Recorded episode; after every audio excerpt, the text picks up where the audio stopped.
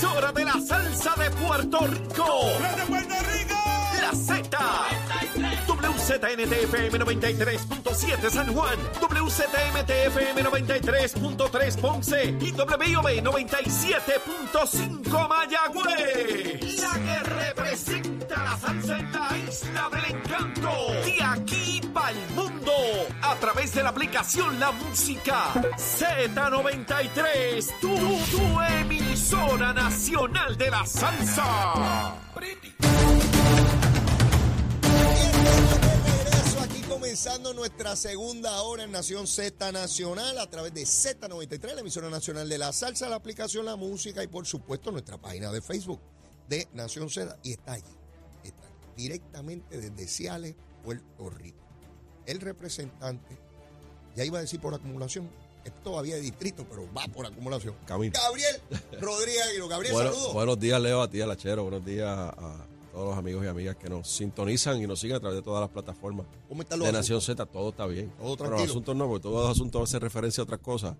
Como, Oye, oye, oye, no hay manera. Eh, no, Está- estoy está- pendiente, estoy tiene- pendiente. Tiene un radar militar. no hay sí, manera sí, no, no, pero está- todo está bien, por si acaso, todo está bien. Muy bien. Todo está en orden. Oye. Eh, gracias a Dios. Eh, me escribió un amigo Sí. que me dice que la lengua de los lechones, eso en Kissimmee, que es rubia. Eso te iba a preguntar yo, porque como tú dices que son rubios. Sí, sí, los americanos, eso, todos, todos los americanos tienen el pelo rubio, los ojos rubios, la lengua, la lengua es rubia, los intestinos, todo. Y Por los lechones, los lechones tienen los iguales. lechones son iguales. Los lechones. Sí, porque esos son los cuentos que yo escuché desde chiquito. Ah, tú eres estadista. Ah, pues tú quieres tener el pelo rubio. Ah, ¿verdad? Y, y entonces yo me puse Y- a investigar si era verdad que estos son Y americanos. me el pelo- imagino que cuando van a Kissimmee, si es la lechonera de un puertorriqueño, sabe distinto a la lechonera de un gringo. Ah, claro que sí. El, el boricua hace un lechón distinto al de esos yanquis americanos. Sí. El- debo suponer que un buen antiamericano en Puerto Rico diría que esos lechones asados americanos son desabríos, que no saben ganar. Son desabríos, como los americanos, desabríos. Y que los nuestros sí tienen mucho sabor. Nada, los cuentos de camino, que, que tan, tan- tanta cosa se habla de ellos. Mañana el proyecto estatus, Gabriel. Mañana el, pro- el proyecto de estatus, eh, yo creo que es importante. Yo escucho muchas teorías por ahí que por qué lo van a erradicar, que eso no tiene, eso Ajá. no tiene, eso nunca va, va a ocurrir, no va a pasar nada, Ajá. eso se va a morir. Pues Eso, eso es lo mismo que decían anteriormente. Sí, sí, sí. Hace dos años atrás decían que por qué Jennifer iba a presentar un proyecto, Así es. que por qué Pierluisi iba a Washington si no le quieren hacer caso a la estadidad, que la estadidad no se va a aprobar, que los demócratas no van a darle paso. Así. Luego surge el consenso y después decían, no, no, si es que hay consenso, pero eso no se va a aprobar, ya se hizo tarde y se aprobó. Así es. Y se aprobó en la Cámara y algo importante, ¿verdad? El, el presidente de los Estados Unidos, que es el candidato a la reelección, según él ha dicho hasta el momento, Joe Biden, Mm. ha dicho y propuso en blanco y negro en una cartita firmada por él, apoyando el proyecto. Así que lo que yo, lo que yo, eh, la esperanza que tengo y, y la, la- el optimismo que tengo con este proyecto, Leo, es que Ajá. ya este tiene una base fuerte, tiene una zapata fuerte. ¿Cuál es? El consenso. El consenso que ocurrió al final del, del Congreso anterior, que son cada dos años, hubo un consenso donde el Partido Demócrata con algunos republicanos apoyaron el proyecto y se aprobó la Cámara. Así que si se mantiene el apoyo del presidente Joe Biden y del liderato, que es obvio porque van a estar allí, se supone que están eh, convocados para mañana a la conferencia de prensa.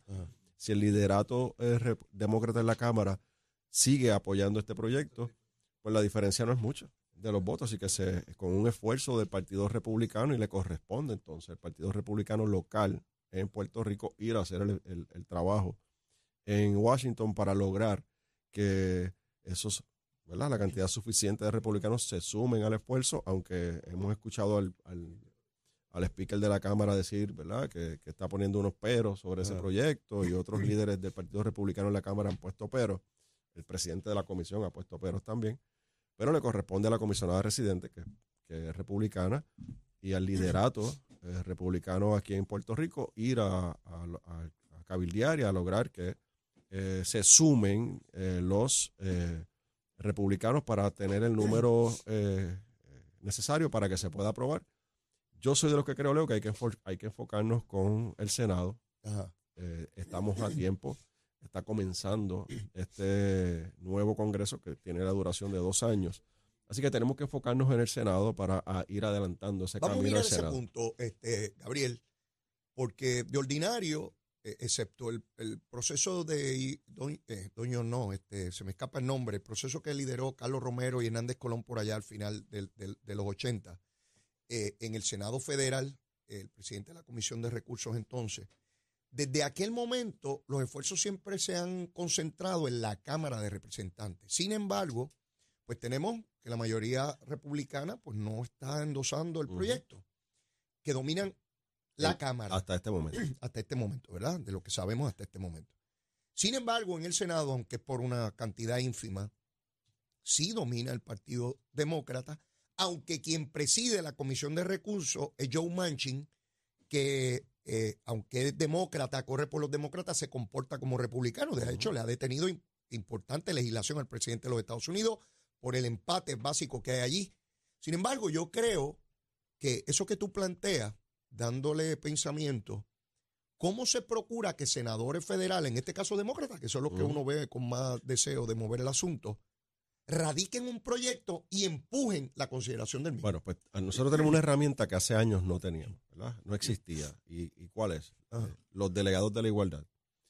Pero los delegados de la igualdad, con lo que yo creo que ha, ha sido, con el respeto de los delegados de la igualdad, ha sido más efectivo y veo realmente un movimiento eh, de pueblo, Ajá. de constituyentes, es la delegación extendida. Es un concepto creado por Ricardo Rosello, el doctor Ricardo Rosello, donde crea este concepto de esa delegación extendida que están por todos los estados y aquí en Puerto Rico, Ajá. que son ciudadanos como tú, Mm. no como yo, porque soy un funcionario electo, pero son funcionarios como tú que no ocupan ninguna posición eh, eh, Sí, a pie, a pie. eh, están en las comunidades, son líderes en sus comunidades, que creen en la igualdad para Puerto Rico Ajá. y se han unido a ese esfuerzo para llevar el mensaje en los estados. Así que yo creo que es importante nosotros reforzar y apoyar estos movimientos que se están dando en los estados porque ese mensaje ya es del, es del que vota por, por el senador y dejarle saber al senador de esos estados que hay un grupo de puertorriqueños allí que son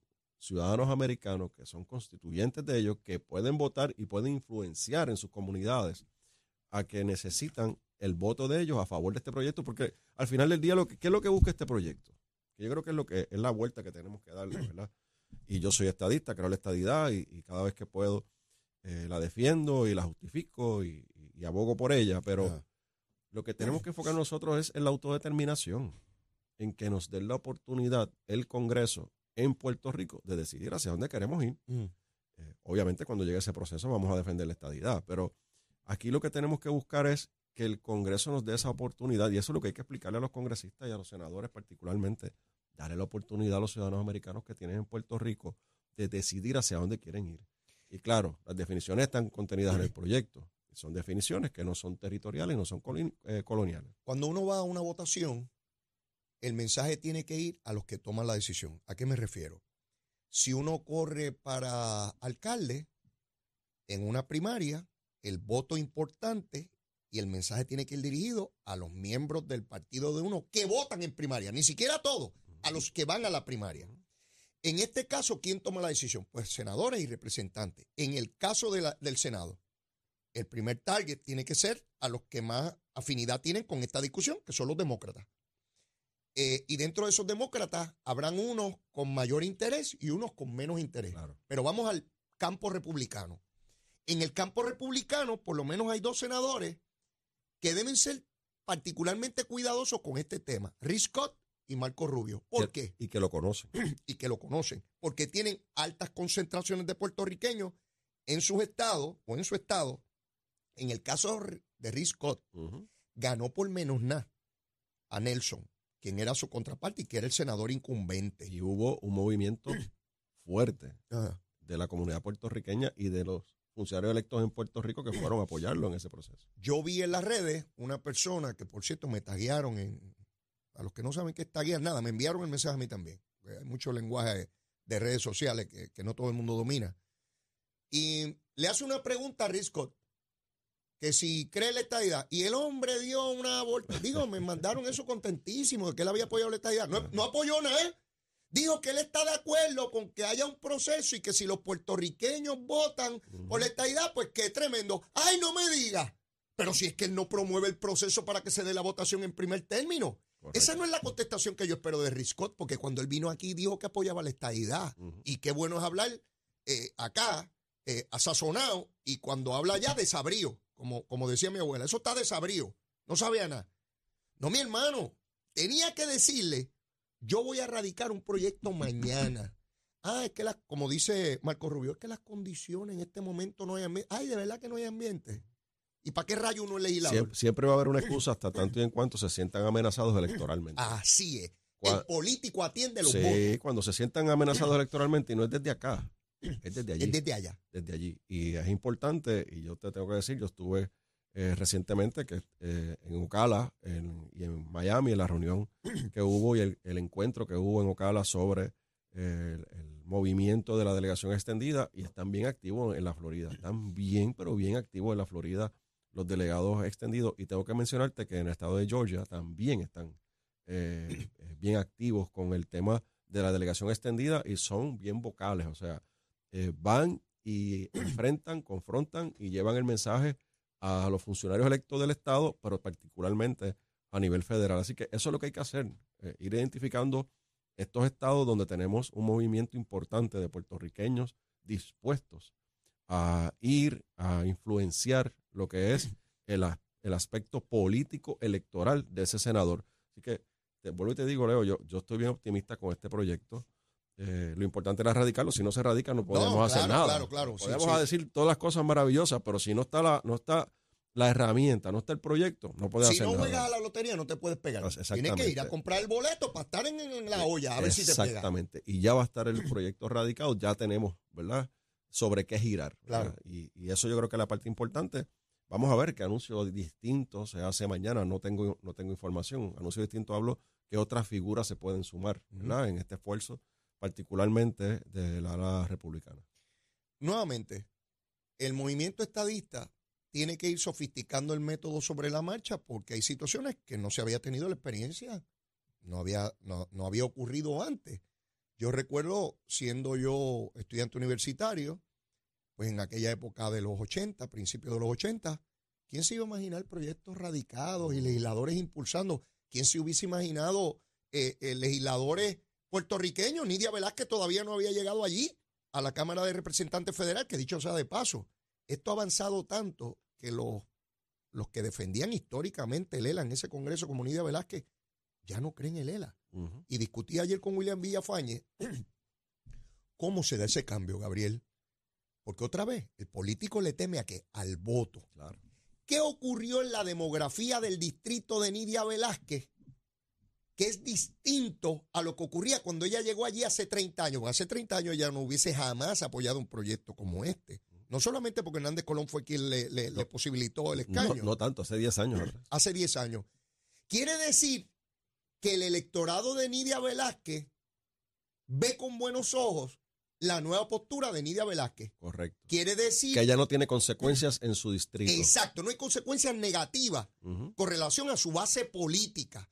Quiere decir que ese puertorriqueño que vota en el distrito de Nidia Velázquez piensa distinto al puertorriqueño que votaba allí hace 30 años, sin duda, que favorecía el ELA. Sin duda alguna. Y, fíjate que hace varios años, varios cuatrenios atrás, tú hablabas con los congresistas, ya sea en la Cámara o en el Senado, entonces ellos te decían, y, a nivel estatal también, compañeros legisladores a nivel estatal, senadores y representantes, que son los pares de nosotros con los que compartimos en nuestros encuentros de, de legislación y demás ellos te dicen, eh, sí, mano, sí, este, eh, Puerto Rico debe ser un estado, pero pero que decidan, tú sabes, ustedes decidan. o sea, es como que estoy de acuerdo con eso, ¿verdad? Porque yo vivo en la estadidad y yo soy un, congresista, un legislador de, un estado, pero decidan ustedes, sí, como que pues, de acuerdo ustedes allá. Esa era la excusa, ya no hay excusa. Fíjate que ya eh, son más arrojados, o sea, van más de frente con lo que está pasando con Nidia Velázquez. O sea, si no tiene consecuencias electorales en su distrito,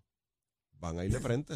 Y, el, mejor, la mejor evidencia de que estamos en un excelente momento para resolver el problema del estatus en Puerto Rico es Nidia Velázquez. Que ella dice, el Estado del Asociado no va, no sirve, no funciona, hay que eliminarlo. El único que lo está defendiendo es Pablo José, que, está por ahí diciendo que va a defender el ELA en Washington. Eh, y el alcalde de Villalba creo que también eh, lo ha dicho, y entre otros pero que es el nuevo liderato del Partido Popular. eh, sigue amarrado a Lela que no existe, a Lela que no funciona. Cada vez son menos Pero, y, y con menos entusiasmo. pero fíjate que se están moviendo ahí, sí. o sea, están moviendo a ocupar esas posiciones. Bueno, a lo mejor es para buscar, como tú dices, el voto del popular, que es ese popular de Pan, Tierra y Libertad, que se ha alejado de las posturas, ah, las posturas que está llevando a cabo, el, eh, está desarrollando el Partido Popular en este momento, se han alejado y quizás quieren, ¿verdad? Con este, con esta retórica buscar a ese popular que se les está yendo, un popular que lleva ya este, mayor de 60 años, 65 años, 70 años, que, que creció bajo, bajo el insignia del Partido Popular y lo, y lo, y lo que el- la pan, tierra y libertad de su, de su insignia eh, representaban para ellos. Eh, se le ha ido el Partido Popular, se han, se han alejado del Partido Mm. Popular, así que quizás esa es la, la línea, ¿verdad? No es defender el ELA porque crean el ELA, no es hablar del ELA porque realmente sientan que el ELA tiene una oportunidad, es que están buscando los votos, punto, dentro de una primaria de su partido. Eh, el otro día, cuando se dio la controversia sobre la designación de Carlos Vizcarrondo como delegado en. Ponce por el Partido Popular, Ico Sayaseijo hizo varias presentaciones públicas reclamando que el alcalde se fuera. A mí me llamó la atención algo que, aunque no se le dio mucha prominencia, precisamente por la expresión que fue, eh, no dejó de llamarme la atención. Y es que Ico dice, cuando enviaron a mi buen amigo eh, Carlos Vizcarrondo para acá, que tengo que aceptar, dice Ico, sin nadie preguntarle, que él tenía la razón y yo no. Cuando yo escuché eso, dije, ¿a qué se refiere Ico? Y a renglón seguido señaló, él siempre dijo que él era una colonia y yo decía que no, y él tenía razón. Eso dijo Ico Sayaseijo, Sí, que nadie puede cuestionar su afinidad con el Partido Popular, fue legislador, fue alcalde de Ponce y ciertamente mi amigo personal, este, le tengo mucho aprecio, pero Ico, ¿tú te crees que yo hubiese pensado cuando yo conocí a Ico y su postura en la Cámara que Ico iba a decir alguna vez públicamente al mundo que en efecto se convenció de que Puerto Rico es una colonia? Definitivamente, eh, Leo, la- el que tiene dos dedos de frente es racional y ve las cosas eh, sin ningún tipo de sombrero, sabe que el Estado Libre Asociado es el problema. O sea, la, la situación actual de Puerto Rico eh, del estatus es el problema. Y que, punto, ya no es funcional. Quizá en un momento dado en la historia de Puerto Rico, en un proceso de transición, tuvo su efecto. Fue efectivo, pues claro que sí. Pero dejó de serlo. Hace mucho tiempo dejó de serlo. Y, y hay un grupo importante de líderes dentro del Partido Popular que están conscientes de eso. O unos los vieron mucho antes, o lo- otros lo están viendo ahora. Lo que sí sorprende es que los que aspiran a ser líderes de ese partido en este momento quieran defender, sí, quieran defender. So- sobre eso quiero, después de la pausa, ir sobre ese punto, pero, pero antes, Gabriel, volvemos a los números. Tenemos 52.6, si lo redondeamos 53, que votó en favor de la estadidad. En una pregunta clara, inequívoca, ¿estadidad sí o no? Eso, eso, eso lo entiende todo el mundo, hasta un bebé. Puesto ese renglón, nos queda el otro por ciento. De ese, hay uno que vive en la guardarraya con el 53 Ujú. que son personas que todavía ven la discusión del estatus en función de los partidos políticos criollos. No, yo soy popular, yo no puedo votar por esos PNP. Claro. Son todos Eso, unos bandidos. eso es votar por la palma. Eh, eso es votar, votar- por la estadidad, votar por la votar palma. por la palma. Yo no puedo votar por esa gente de la palma. porque Yo desde chiquito eh, con los populares y Muñoz vivió eh, en casa de abuelo y te trae la foto de dónde durmió y Sí, se cambió de ropa aquí y abuelos tiene una foto con... Hay mucho de eso en ese por ciento que yo me atrevo a decir que es la mayoría de ese restante fuera del 53. ¿Cómo llegar a él? ¿Cómo el movimiento estadista logra separar, segmentar ese asunto inmediato de candidaturas y que en ese partido está fulano, yo no tolero a esa gente, y que puedan ver más allá de que esa igualdad no tiene que ver nada con esos partidos, porque incluso el Ya. PNP desaparece y desaparece el Partido Popular y toda la cosa, pues serán demócratas y Claro, republicanos. ya está pasando, Leo. Ajá. Ya eso, en ¿Tú- ese, tú eh, eso? Claro, mira, te voy a citar las palabras de Nalmito. Nalmito es representante popular de los de PAN, Tierra y Libertad. Ajá, ¿Qué dice el mito? Él dice que si la pregunta avalada por el Congreso en Puerto Rico es estadidad, libre asociación o independencia, él vota por la estadidad. Así que dentro de ese por ciento hay un sinnúmero, un Ok. sinnúmero de No populares. sabía, no sabía que en el mito. Sí, lo dijo, lo dijo para récord, lo dijo para récord público, entre otros. O sea, no fue una conversación privada. No, no, no, lo, di- eh, planteó. él lo planteó públicamente. Y yo estoy seguro que el presidente de la Cámara, que es otro, que si esa pregunta viene tal y como está, está establecida en el proyecto, va a votar por la estadidad igual. Porque él es un republicanito. Este, Sí, yo sé que el. un republicanito. No quiero decir que es de closet porque se malinterpreta, pero un, un republicanito del Mario, por decirlo de esa No, y, forma. y yo sé que hay mucha animosidad dentro del Partido Popular Sí, con él, de sectores de izquierda, porque dicen que es estadista. Sí. Y, y- y no debería molestarse porque históricamente ese partido dijo que era la casa grande donde vivía gente de toda la ideología. claro. Igual, igualmente hay otros líderes que, que están en esa dirección. Hay otros que no, ¿verdad? Como por ejemplo, quizás este el alcalde de Hormiguero, Ah, Que- se dice que- claramente que cree en la libre la asociación, libre igual que Acevedo Vilá, igual que Cox Salomar, igual que Carmen Charlie Yulín, Delgado Altier. y Charlie Delgado Altier, un grupo grande. Carmen Yulín ya se fue al Partido Popular. Sácala de esa, sácala de Bueno, es verdad. sácala. Tú sabes que no me había percatado, y de hecho ahí. no lo he discutido en el programa. Eh, Juan Dalmau dijo que puede haber alianza con Victoria Ciudadana, pero que él es el candidato a la gobernación de la alianza y que la posición de comisionado, él escoge quién es su compañero de Eh, papeleta. ¿Tú sabes lo que yo entendí? Pues es que yo, No es Yulín. no es Yulín. Mira, A, mí- a- a mí no me impongan a, a mí no me Yulín. venga con Yulín aquí. No, no, no, no. Bendito pobre ella, yo ella lo va, ella va a terminar al Senado por acumulación. No, yo creo que va a quedar en- haciendo pincho allá en Boston. ¿Tú Ella crees? hacía pincho allá en Boston. Yo vi una foto haciendo pincho. y- No sé si le quedan buenos. A lo mejor son desabridos de esos americanos. puede ser, puede ser. Mira, vamos a la pausa. Que después de la misma vamos con la, La que era de los lechones, de los lechones de lengua rubia. Los, los lechones de lengua rubia de allá de Kissimmee, los americanos, esos bandidos. Llévatela, chero. Buenos días, Puerto Rico. Soy Manuel Pacheco Rivera con la información sobre el tránsito. A esta hora de la mañana ya ha comenzado a reducir el tapón en la gran mayoría de las carreteras principales del área metro. Sin embargo, la autopista José Diego se mantiene congestionada desde el área de Bucanán hasta el área de Atorrey en la salida hacia el Expreso Las Américas. Igualmente en la carretera número 2 en el cruce de la Virgencita y en Candelaria en Toa Baja y más adelante entre Santa Rosa y Caparra. La PR5 desde Naranjito, así como la 165 desde Cataño y Guaynabo en la intersección con la PR22 y la 167 y la 199 en Bayamón, además algunos tramos de la 176, 177 y la 199 en Cupey, la autopista Luisa Ferré entre Montelledre y la zona del Centro Médico de Río Piedras y más al sur en Caguas y la 30 desde la colindancia de Juncos y Gurabo hasta la intersección con la 52 y la número 1. Ahora pasamos al informe del tiempo. El Servicio Nacional de Meteorología pronostica para esta mañana un cielo mayormente despejado, pero al llegar el mediodía aumentará la nubosidad y luego se formarán aguaceros. En el este continuarán moviéndose algunos aguaceros dejando carreteras mojadas. Y en la tarde la zona metropolitana al interior y el suroeste tendrán lluvias más fuertes y existe riesgo elevado de inundaciones urbanas y costeras. Las temperaturas alcanzarán los altos 80 grados en las zonas costeras y los bajos 80 grados en las zonas montañosas, mientras que los vientos estarán del este-sureste de 10 a 15 millas por hora en el mar. El oleaje estará de 2 a 4 pies con vientos del este de 10 a 15 nudos y existe riesgo bajo de corrientes marinas para las playas locales. Hasta aquí el tiempo les informó Emanuel Pacheco Rivera. Yo les espero en mi próxima intervención aquí en Nación Z Nacional, que usted sintoniza por la emisora nacional de la salsa Z93.